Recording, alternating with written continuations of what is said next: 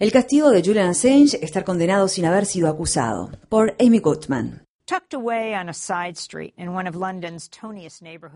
Oculto en una calle lateral de uno de los más refinados barrios londinenses, justo enfrente del enorme edificio de la tienda Harrods, hay un edificio de apartamentos de la época victoriana donde se encuentra la embajada de Ecuador. Julian Assange, el fundador y redactor responsable de Wikileaks, el sitio web de divulgación de documentos filtrados por informantes, ingresó a la embajada el 19 de junio de 2012 y desde entonces no ha puesto un pie fuera.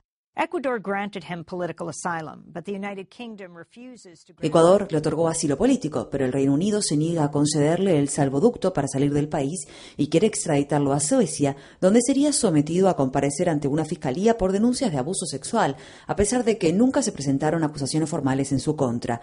Durante alrededor de tres años ha estado preso en la embajada, sin tener siquiera la posibilidad de ver la luz durante una hora al día, un derecho del que gozan la mayoría de los prisioneros. Durante los dos años anteriores, a su refugio en la embajada, Assange estuvo preso o bajo arresto domiciliario en Inglaterra, todo esto sin que se presentara una acusación en su contra. Cuando viajé a Londres esta semana para entrevistarlo en la embajada, Assange me reafirmó su convicción de que esta fase previa al juicio está siendo utilizada como un castigo y también como un elemento disuasorio. Sostuvo además que Suecia está actuando como sustituto de Estados Unidos, que desea verlo tras las rejas para impedir la labor de Wikileaks.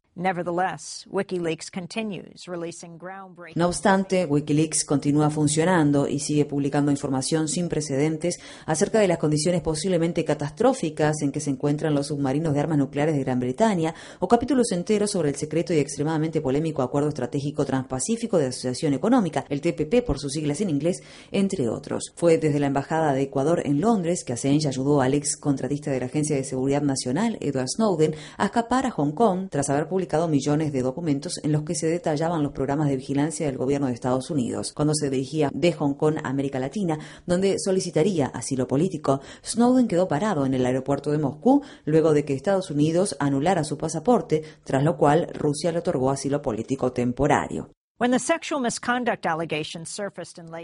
Cuando salieron a la luz las denuncias de abuso sexual contra Assange a finales de 2010, el fundador de Wikileaks se quedó en Estocolmo para ser interrogado por el fiscal que luego retiraría los cargos. Assange obtuvo autorización para salir de Suecia. Cuando ya estaba en el Reino Unido, una segunda fiscal, Marian Nye, volvió a presentar los cargos contra Assange. La fiscal ha tenido tiempo de interrogarlo en estos años, ya sea en persona en Londres o mediante videoconferencia. Sin embargo, insistió en que Assange fuera extraditado por la fuerza. Finalmente, un tribunal sueco la instó a que viajara a Londres. La fiscal ha señalado que se dirigirá allí para interrogarlo, pero hasta el momento no ha especificado cuándo. Julian Assange, his lawyers and his supporters are concerned that if he were extradited. A Julian Assange, sus abogados y sus seguidores les preocupa que de ser extraditado, Suecia lo entregue a Estados Unidos, donde todo parecería indicar que está en marcha una investigación judicial secreta contra él y WikiLeaks. Julian would have gone to Sweden a long time ago. Julian habría ido a Suecia hace tiempo si Suecia le hubiera garantizado que no lo entregaría a Estados Unidos para ser enjuiciado por cargos de espionaje. Trial on the espionage charges. Assange attorney Michael Ratner Afirmó el abogado de Assange, Michael Ratner, presidente emérito del Centro por los Derechos Constitucionales. Ratner explicó. Suecia nunca ha estado dispuesto a brindar esa garantía y sabemos que tiene muy mala reputación en cuanto a esto, ya que es un país conocido por cumplir con los pedidos de Estados Unidos, ya sea el de enviar a algunas personas de Suecia a Egipto para ser torturadas allí o el de deportar a personas con asilo político rompiendo su compromiso de no deportación. El vicepresidente de Estados Unidos, Joe Biden, calificó a Assange de terrorista de alta tecnología mientras que representantes electos y comentaristas políticos de ambos partidos han expresado públicamente que Assange debería ser asesinado. A este respecto, Assange me dijo en la embajada. The US case against WikiLeaks is widely believed to be the largest ever la investigación de Estados Unidos contra Wikileaks por denuncias penales es considerada la mayor investigación jamás realizada contra un medio de difusión. Es extraterritorial. Está sentando nuevos precedentes acerca de la capacidad del gobierno de Estados Unidos de perseguir a los directores de cualquier medio de comunicación de Europa o del resto del mundo e intentar enjuiciarlos. Ellos dicen que los delitos cometidos son conspiración, conspiración para cometer espionaje, violación de la ley de abuso y fraude informático, piratería informática, apropiación indebida y robo de documentos del gobierno. gobierno.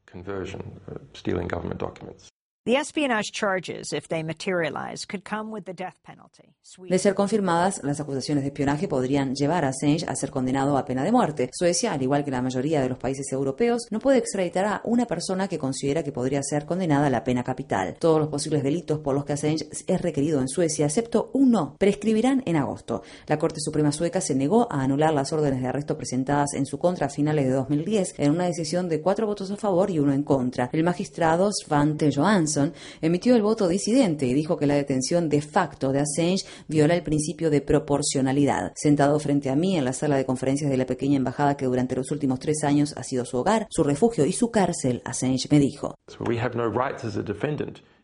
Como acusados no tenemos derechos debido a que aún no se ha abierto un proceso formal. No hay acusación, no hay juicio, no hay posibilidad de defenderse ni siquiera el hecho de acceder a la documentación porque no eres ni siquiera un acusado.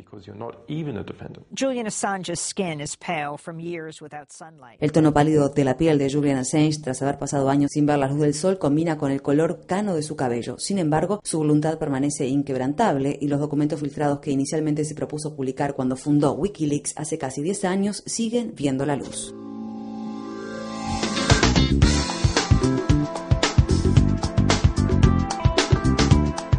Este año, Democracy Now! en español, el informativo independiente de Guerra y Paz, cumple 10 años de transmisión. Únete a la celebración y envíanos a través de las redes sociales un autorretrato desde la región donde escuchas nuestro programa.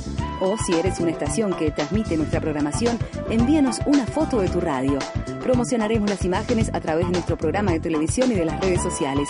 Visita nuestra página web democracynow.org es y entérate.